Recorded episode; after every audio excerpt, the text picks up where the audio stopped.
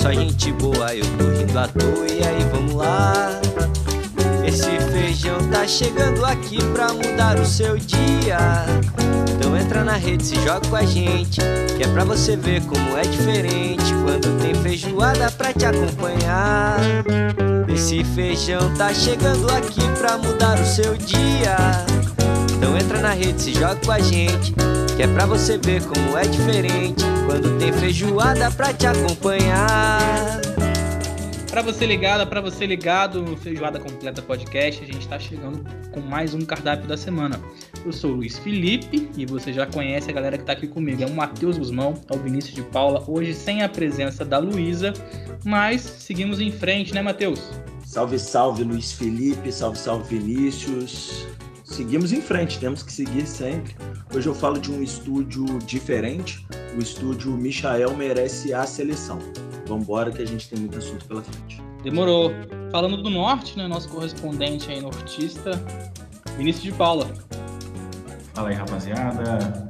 Muito bom dia, boa tarde, boa noite boa madrugada para você que acompanha a Feijoada Completa. Mais uma semana.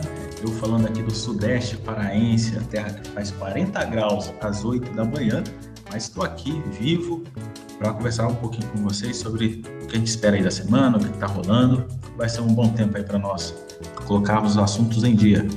Um abraço a todos. Vamos nessa. Para começar os trabalhos aqui, então, vamos falar de política, né? Para esquentar um pouquinho, né? Política passa um pouco por economia, questão aí de assistência social também, acaba envolvendo uma série de fatores. Estou falando da PEC dos precatórios que, que foi votada, né, passou em primeiro turno, gerou muita polêmica porque foi uma margem apertada. Alguns parlamentares recorreram aí é, a, a, a, questões mesmo que estariam fora do rito né, regimental, que é, a presidência da Câmara não agiu de maneira imparcial, né? Talvez aí abriu precedentes para que houve houvesse votos de fora do Brasil, o pessoal que estava na COB, aquela coisa toda, enfim, passou. Então, resumindo, a estimativa do governo é que a PEC abra um espaço no orçamento de 91 bi. Basicamente é isso. Esses 91 bi, eles, na verdade, eles se tratam de dívidas, né, que o, o a decisão que é a aprovação da PEC, né, que vai para o segundo turno na terça-feira. A gente falou na segunda, não sabe o que aconteceu nessa votação, se passou, se não passou, mas é criar uma, uma gordurinha meio fake aí, né, Matheus, para financiar o tal do Auxílio Brasil. É isso, Matheus? Oficialmente é isso, Luiz. É, o governo banca essa PREC dos precatórios para tentar se salvar eleitoralmente em 2022 com o discurso de bancar o Auxílio Brasil. Para tentar explicar para os nossos ouvintes o que, que se trata uma PEC, um projeto de emenda à Constituição. Então, eles querem mudar a Constituição brasileira para abrir essa, esse espaço no orçamento de 91 bilhões. O que são precatórios? São dívidas que, seja pessoas físicas ou jurídicas, têm com a União. Por exemplo, a União, o governo federal vai fazer uma obra de asfaltamento aqui em Volta Redonda e aí uma empresa, a empresa do Matheus ganhou essa obra, a gente vai fazer e ela não me pagou pelo serviço prestado. Eu tenho que entrar na justiça para receber, isso vai durar aí, sei lá, 10 anos, em muitos dos casos, até, o, em última instância, o Supremo Tribunal Federal falar: bom, a União precisa pagar isso, e aí você entra numa fila de precatório, que aí vai pagando os mais antigos primeiro. Então são dívidas já de anos, chegou o momento deles pagarem, do, da União pagar, do governo federal pagar, e aí o governo agora do Jair Bolsonaro quer parcelar essas dívidas para abrir esse espaço no orçamento. Desses 91 bilhões que seriam abertos, cerca de 40 bi seria para custear o Auxílio Brasil. O que se trata do Auxílio Brasil? É o novo Bolsa Família. O governo federal extingue o Bolsa Família e cria agora o Auxílio Brasil, com valor de no mínimo 400 reais e aí as famílias receberiam isso até o final de 2022. Ou seja, o governo terminou com um programa permanente de distribuição de renda, que é o Bolsa Família, para colocar, tirar aquele selo do Bolsa Família ser do Lula, do PT, e aí colocar o selo não. Agora é o Bolsonaro que está sendo o pai dos pobres. Bolsonaro está criando o Auxílio Brasil para fazer é, é, é, ganhar aí elasticidade, ganhar apoio e ganhar, quem sabe, é, um pouco de musculatura para a eleição de 2022. O objetivo é único, exclusivamente esse. Afinal, um, uma pessoa que dizia que era Bolsa Esmola ou Bolsa Família, criar um programa de transferência de renda, se não é oportunismo eleitoral, eu não sei o que, que é. É, só que tem um outro problema, né, Luiz? Que a PEC dos precatórios traz, que é a questão do orçamento secreto, mas isso a gente fala um pouco mais para frente. Tranquilo. Mateu, Vinícius, e aí, sua opinião sobre é, esse teor dessa decisão, né? Você acha que você que é um cara que, que estuda economia, que curte, tem uma visão aí de libertarianismo, né?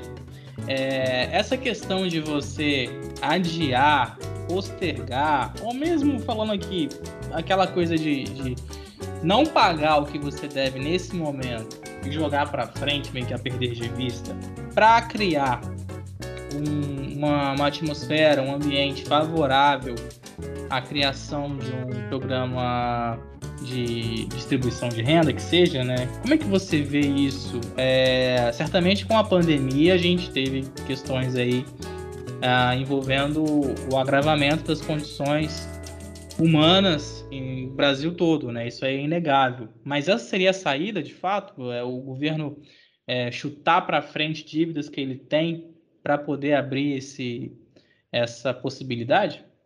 Pois é, Felipe, e Matheus, e ouvinte do Feijoada Completa. Pois é, ninguém é, é, não é a favor, ninguém é a favor da pobreza e ninguém é a favor que os mais pobres é, recebam o mínimo, pelo menos, para não passar fome, ou que tenham acesso à, à, renda que lhes permitam evoluir, que lhes permitam é, ter o pão de cada dia, ter vestimenta, pagar o aluguel ou a manutenção da casa própria e seguir sua vida atingindo seus, buscando atingir seus objetivos. Todo mundo aqui é a favor disso.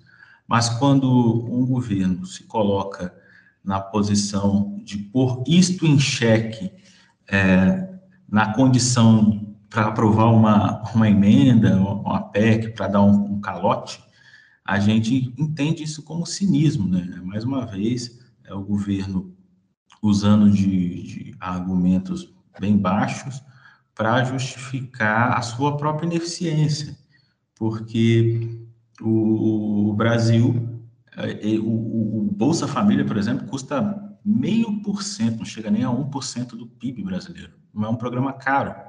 Se está faltando dinheiro no Brasil, é porque a gestão está ineficiente. Né? O Brasil está entre os 30 países que mais arrecadam impostos no mundo, mas dentre eles é o que pior dá a destinação desses recursos. Então, significa que, que a gente arrecada bastante, a gente sabe que o Brasil é um país que cobra muito imposto, principalmente imposto sobre consumo. Então, o mais pobre chega a pagar, às vezes, 50%, 70% é, de impostos sobre o feijão, sobre o arroz, sobre uma bebida. E a gente sabe que se você quer dar, um, dar poder de compra para as pessoas, é só você baixar impostos. Por exemplo, baixa impostos, você vai ter poder de compra.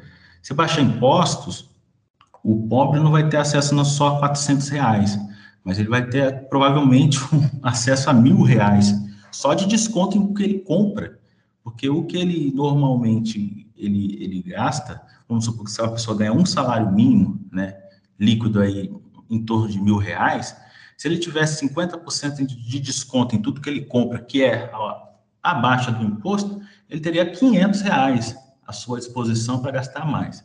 Então, a gente vê sempre um, um, um, governo e um país que historicamente vem fazendo isso desde Vargas, JK, os generais da ditadura, Lula, Dilma, Bolsonaro repetindo os mesmos problemas, são governos que tentam combater efeitos da pobreza, mas não querem combater as causas da pobreza. E a causa da pobreza no Brasil é justamente ineficiência dos governos, ineficiência mesmo eu gostaria até de trazer aqui alguns dados rapidamente para vocês. É, olha, o Brasil é o, é o país que tem o segundo congresso mais caro do mundo. Um parlamentar custa aos cofres, um, um parlamentar ele custa aos cofres públicos em torno de 2 milhões por ano. É muita grana. Só, só os altos salários do funcionalismo público, ele é destinado a apenas 0,2% dos trabalhadores e ele impacta em torno de 89 milhões ano para o Brasil. O que, que a gente entende disso tudo que estou falando? Nós temos um governo que, para manter uma aristocracia política aí que ganha muito, ele explora o pobre, cobra muito imposto do pobre e depois vem aí dizer, ah, nós temos que é, beneficiar as pessoas, vamos aí postergar os nossos gastos, que a gente continua ampliando, né? A gente viu na pandemia, é, a gente, as pessoas precisando de auxílios e eu sou totalmente a favor disso, mas ninguém cortou benefícios, por exemplo. Os benefícios continuaram lá, a gente teve até alguns magistrados aí, desembargadores, aumentando, votando em aumento de salário, né, ao longo aí da pandemia. Então, nós vemos um Estado que não quer se comprometer em parar de gastar e fica só aí tentando é, é, conter é, ou impactar aí os efeitos da pobreza, mas não quer resolver a causa da pobreza. Então, nós vamos ficar sempre nessa roleta russa, os gastos públicos aumentando. Hoje, nós vamos ter aí os, os precatórios sendo votados para quem recebe aí até, quem teria valores a receber acima de 60 salários mínimos. Na próxima década vai ser quem tem é, valores a receber acima de 30, ou depois acima de 10, depois ninguém vai receber, que o Brasil realmente já não vai ter mais dinheiro. Nós vamos estar aí como está a Venezuela, como está, estando, como está acontecendo com a Argentina, países que não frearam os gastos públicos, continuaram é, mantendo privilégios e não se comprometeram em ter uma gestão sustentável. E só terminando, a PEC dos precatórios, ela impacta sim os mais pobres. Para vocês terem uma ideia, os beneficiários do INSS vão ser impactados com essa medida. Inclusive o Sindicato Nacional dos Aposentados e Pensionistas, eles já entraram na justiça contra a, a PEC dos precatórios. Inclusive o meu pai vai ser é, prejudicado com a PEC dos precatórios. Meu pai se aposentou em 2012, deveria, na verdade, ter se aposentado em 2012, o INSS só o aposentou em 2019, quando meu pai entrou na justiça por uma decisão judicial e tal, e até hoje ele não recebeu o, o, os valores de 2012. Essa PEC sendo aprovada, o meu pai, que é um beneficiário, que recebe um salário bem baixinho mesmo, que não dá nem para pagar as contas dele todas, ele vai ser, mais uma vez, aí, é, é, atrapalhado pelo governo brasileiro. Então, assim, o que a gente vive aí são só efeitos de uma gestão ineficiente que o Brasil leva já aí há muitas décadas e o Bolsonaro, né, eu não tinha dúvidas, seria tão ineficiente quanto ou até mais do que os outros que já passaram pelo nosso país.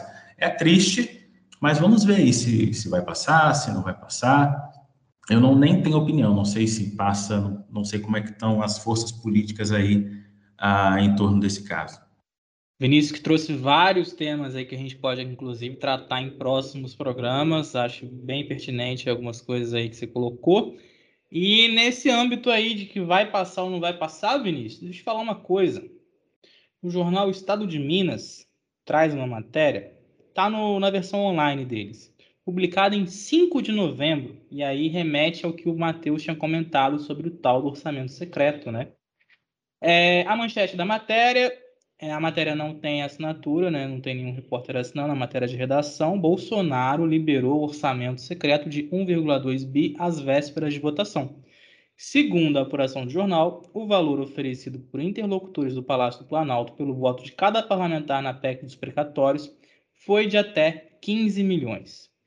É, e aí a gente vai para aquela coisa do toma lá da cá, né, Matheus? Aquela coisa bem simples, né? Vamos abrir o cofre, vamos acelerar a liberação de dinheiro público, é, justamente na véspera de uma votação tão importante, né?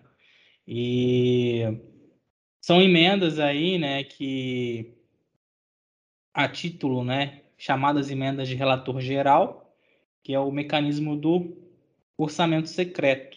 E aí cada parlamentar teria, segundo essa apuração, é, a possibilidade de, de, aplicar esses valores aí liberados é, pelo governo federal como uma moeda de troca a gente não tá muito bem, não, né, Matheus? Nosso, nosso. Parece que o toma lá da cá não acabou, né? E a tendência é que não acabe, pelo menos a partir do momento que você tem a maioria do Congresso feito por partidos principalmente fisiológicos e que tem o seu objetivo de se manter no poder. O orçamento secreto nada mais é do que dar um cheque em branco para o político indicar para a cidade em que vai mandar o recurso sem, com, sem transparência, sem mostrar para a população o que vai ser feito com esse recurso e inibir o acompanhamento da utilização disso. O que acontece? O, todo parlamentar tem direito a enviar, seja por emenda impositiva ou é, emendas dentro do orçamento, é, recursos para sua base eleitoral, para o seu estado, enfim. Só que o que, que acontece? Nós encaminhamos esse recurso, então vamos lá, o deputado Matheus Guzmão encaminha é, um milhão de reais do orçamento da saúde e é, para o município de Volta Redonda para a compra de um aparelho de ressonância magnética. Abre-se dotação orçamentária XXPQRS dentro do orçamento da União, transferência via Caixa Econômica Federal, babá. Então, existe um acompanhamento, claro, do TCU, da população, do CGU, como o recurso vai ser utilizado e consegue se acompanhar isso dentro do portal da transparência, a execução dessa verba. A partir do momento que isso se torna secreto, que não há como fazer o acompanhamento, você está dando um cheque em branco para os políticos. E vamos lembrar que em 2022 é período eleitoral. Então, o cara que está sentado lá na Câmara dos Deputados, ele, pô, amigo, ele não está nem aí para o Auxílio Brasil, compadre. Eu estou falando generalizando, obviamente, e botando essa galera, principalmente do Centrão lá, da base do Arthur Lira, enfim, que é o presidente da Câmara. Essa galera está preocupada com a sua reeleição. E como que ele vai conseguir a reeleição? Com esse cheque em branco, mandando dinheiro, jorrando dinheiro na sua cidade, fazendo obra, criando pracinha, e assim vai, que a gente sabe também que a maioria das emendas é você precisa fazer a obra, né? Então, nem sempre é utilizado para fortalecimento de, de outras áreas, como manutenção da saúde, mais para é, construção de uma praça, asfalto, enfim. É, é esse recurso que o governo libera 1 bilhão e 200 antes da votação do dos precatórios, que a gente ainda não falou, mas é furar o teto de gastos criados em 2018, que tanto a mão invisível do mercado financeiro, a Faria Lima, é, esses caras que apoiaram Paulo Guedes ser ministro da Economia, tanto eles sonhavam. E aí está furando o teto de gastos, o mercado financeiro não entendeu isso bem, então vamos lá: enfraquece o real, aumenta o dólar, sobe a inflação e o pobre toma na tarraqueta novamente. É isso. É basicamente isso, Matheus.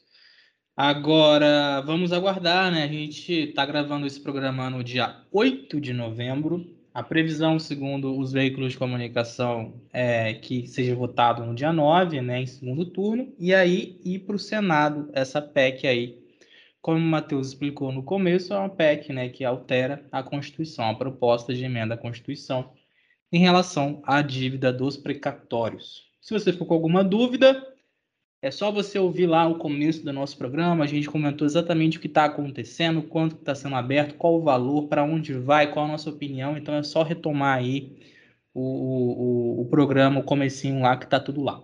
Agora, vamos falar aí de uma tragédia né, que aconteceu no país na última semana, na sexta-feira, foi o falecimento da cantora Marília Mendonça, né?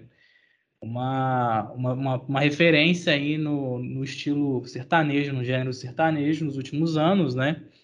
Com muitos fãs em todas as regiões do país e circunstâncias é, trágicas, né? Envolvendo um acidente aéreo, um avião de pequeno porte cai caiu né, na tarde de sexta-feira em Minas Gerais, e aí, primeiramente, informações aí da assessoria pipocando sites de notícia, falando que ela havia sido resgatada, né, a cantora havia sido resgatada para exames, e duas horas depois vem a notícia da morte da Marília Mendonça, infelizmente, né. Agora, vamos tentar observar, né, trazer aí a ótica do nosso ofício, né, de jornalismo, do jornalista. Queria trocar com vocês aí o que vocês pensam, o que vocês imaginam. É, eu acho que foi uma sucessão de falhas do ponto de vista do jornalismo, né? A, a, a assessoria se equivocou, deu essa informação totalmente errada, né? E por outro lado também aquela coisa do avião ter caído numa área bem aberta e hoje nessa, nessa sociedade que a gente vive de imagem, né, de, de informação de rede social a todo momento, todo mundo tem um celular, né, como aconteceu também no acidente de Chapecoense 2016, mas acho que é hoje mais, porque existe mais acesso celular ainda mais, né, é, corpos sendo retirados em rede nacional, é, todo mundo querendo ser o primeiro a dar informação, o jornalismo aí, sei lá, se colocando, utilizando, na minha opinião, a tragédia como, como degrau, como um pedestal para é, autopromoção. Não sei se estou pegando muito pesado aqui, queria ouvir a opinião de vocês. Bom, é, o que a gente viu né, foi essa sucessão de erros acontecendo na cobertura né, da, da morte da Marília Mendonça, ou, ou melhor, Maria Mendonça, né, que é o nome dela de verdade. Uh, a gente vê a, a assessoria né, da cantora dizendo né, que ela estava bem e já sendo encaminhada para o hospital para tomar as devidas é, precauções médicas, já recebeu os primeiros atendimentos, atendimentos de prática, que estavam tudo bem, e logo depois nós tivemos já notícias sendo veiculadas sobre a morte da cantora e de todos que estavam na aeronave. Bom, como o Felipe já deu uma pincelada aí, né, a gente vive tempo onde o jornalismo, né, na época que eu estava na faculdade, né, era sempre aquela, a gente estava ainda no advento da internet, de internet banda, banda larga para todas as pessoas, então a gente falava que era o jornalismo em um minuto, ah, em quatro minutos, tudo pode mudar, então essa ânsia de dar a notícia antes do, do, outro, do outro veículo, o rápido, ser o primeiro, furar todo mundo, você acaba aí cometendo uma série de erros e, e, e de, de, e comete aí pecados éticos aí também da profissão, que é você dar notícias erradas. Então, é, é o assunto de sempre, a gente sempre vai voltar nisso, que é essa questão. Quem quer, quer furar, quem quer fazer, é, quer ser o, o primeiro, comete muitos erros, e foi o que aconteceu com a Marília Mendonça. Por outro lado, eu tento me enxergar de uma forma um pouco humana, né, tirando a profissão um pouco de lado, de que a produção, né, a assessoria da cantora provavelmente era de pessoas muito próximas à cantora e que com certeza é, ficaram muito abaladas com aquilo, acho que em níveis superiores ao que um, um simples jornalista teria, porque de veicular é, uma notícia sobre um terceiro, Aí nós estamos falando de uma assessoria que acompanhava a cantora diariamente, já há muitos anos, e que provavelmente teria uma, uma relação de amizade e recebe uma notícia dessa, não sabe o que fazer. Né? Então, a gente julga pelo lado técnico da coisa, pelo lado humano a gente fica um pouco assim, poxa, será mesmo que, que dá para, nesse caso, né, extremo, né, se daria mesmo para a gente também julgar a assessoria da cantora, mas os veículos de comunicação, talvez sim, a gente tem que reforçar aqui, né, no Feijoada, que, que não adianta né, querer furar, não adianta querer ser o primeiro se você não dá a informação correta. E aí, curtindo o bate-papo? Então, se você chegou até aqui, saiba que este podcast tem oferecimento da Duduca Filmes. E você, quer fazer o seu podcast também? Se liga que a Duduca pode te ajudar nessa missão. Manda pra gente um longo áudio no WhatsApp. 11 9 8691 1239. E olha, prometemos não clicar no acelerar. Gostamos de uma boa conversa, se é que você me entende. Bom, Vinícius, é, é isso, né? Concordo com você. E tem muito aquela coisa de no embalo, né? É, a gente, acho que todo mundo aqui trabalhou em, em veículos de comunicação, trabalha, né? O Matheus trabalha em veículos aí de volta redonda e é uma prática que não é a mais aconselhável, mas é o que acontece muitas vezes, é o cara saber a informação que outro veículo deu e meio que ligar naquela coisa, então, a gente tá sabendo, tá tudo bem, né? A gente pode dar aqui, beleza, tudo certo, tal. E aí só vai, né? Quando vê um faz isso, quando vê tem, tem gente que nem ligou, só viu no outro veículo já tá replicando também. E vira um dominó, né, Matheus? Exato, e eu acho que você foi bondoso em citar um exemplo de que o veículo de comunicação liga para confirmar a notícia do outro. Isso é raríssimo. O cara já vai dar, segundo jornal tal, morreu. Enfim, eu acho que a cobertura da Marília Mendonça, da morte, da tragédia, né, da morte dela e de outras quatro pessoas, eu acho que elas deveriam ser estudadas na aula de jornalismo, novamente, até para a gente entender qual caminho do jornalismo queremos seguir. Se vamos, como profissionais, é, atender à demanda do mercado ou se vamos pensar no, na ação social, que é, como diz o Eric Nepomuceno, o ofício do jornalismo. Né? O jornalismo seria ofício e não profissão. Infelizmente, é, os meios de comunicação têm donos, né? E eles precisam dar lucro. Então, fica uma linha tênue. Mas o que, que acontece com a cobertura da Marília Mendonça é que o avião caiu por volta das 17 horas. É, poucos minutos depois já estavam ao vivo na Globo News. Eu acompanhei a cobertura pela Globo News.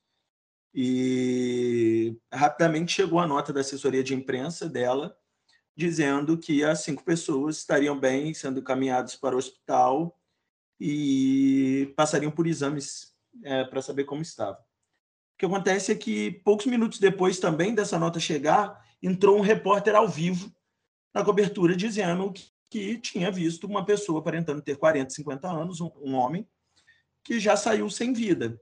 Então começou uma, uma série de versões. A assessoria de imprensa dizendo que estava tudo bem, que, segundo ela, hoje, a própria assessoria de imprensa, através da sua empresa, né, da sua agência, disse que é, veio uma notícia de órgãos confiáveis que estava tudo bem.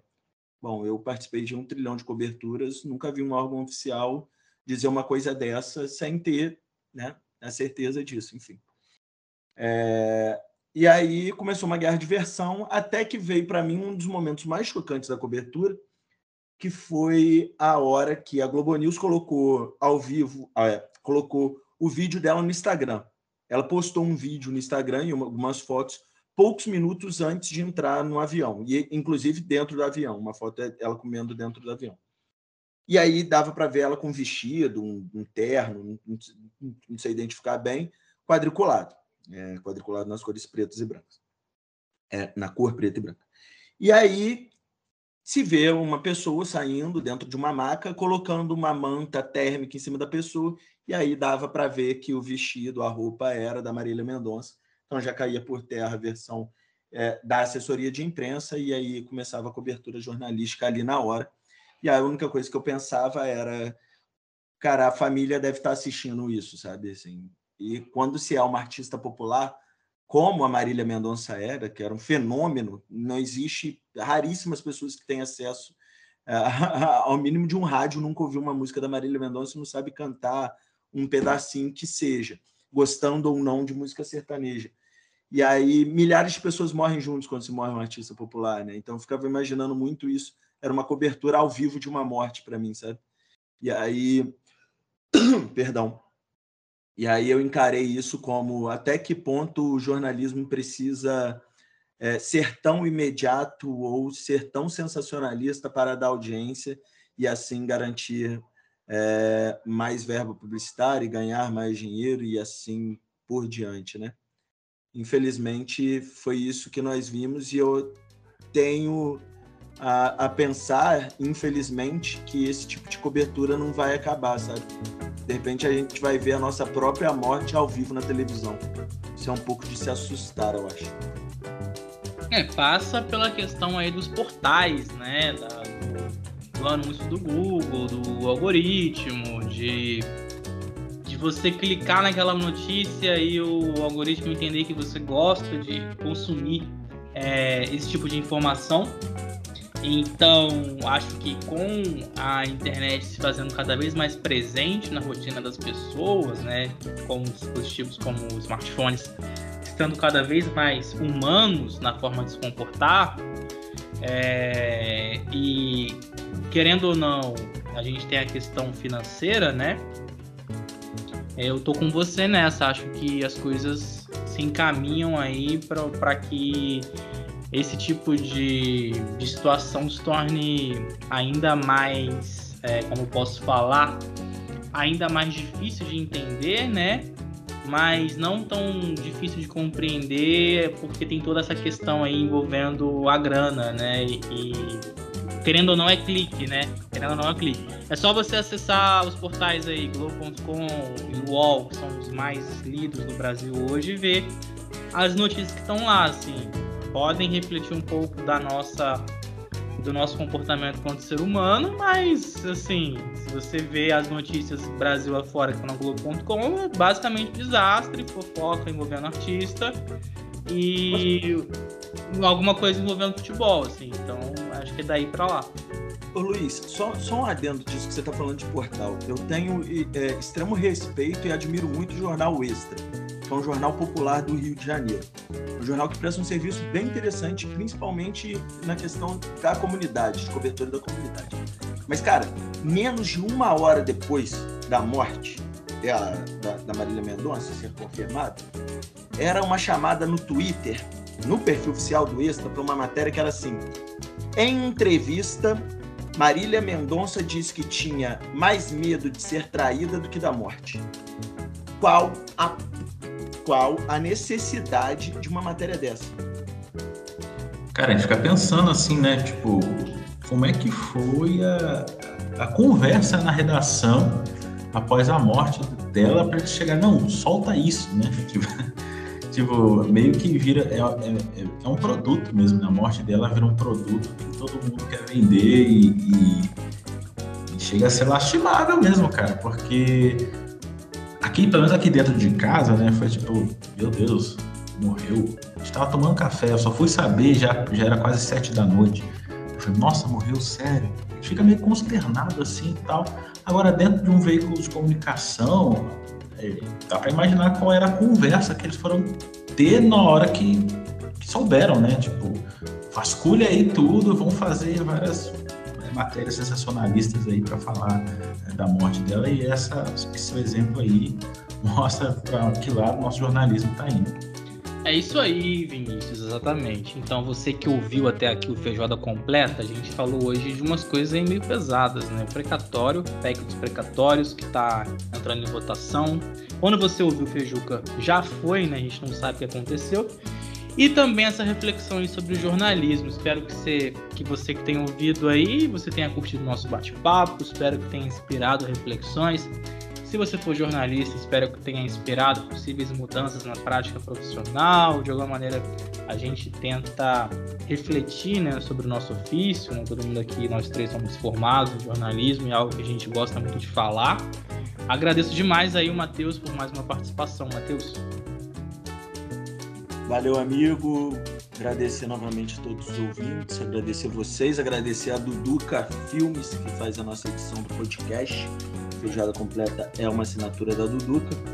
E como sempre tem terminado nos últimos meses, lembrar aí papai e mamãe de tomar lá a segunda dose, a terceira dose, a dose de reforço para quem é necessário e para quem já está no momento de tomar a dose, porque se eles querem que a gente morra, a gente tem que viver só de sacanagem.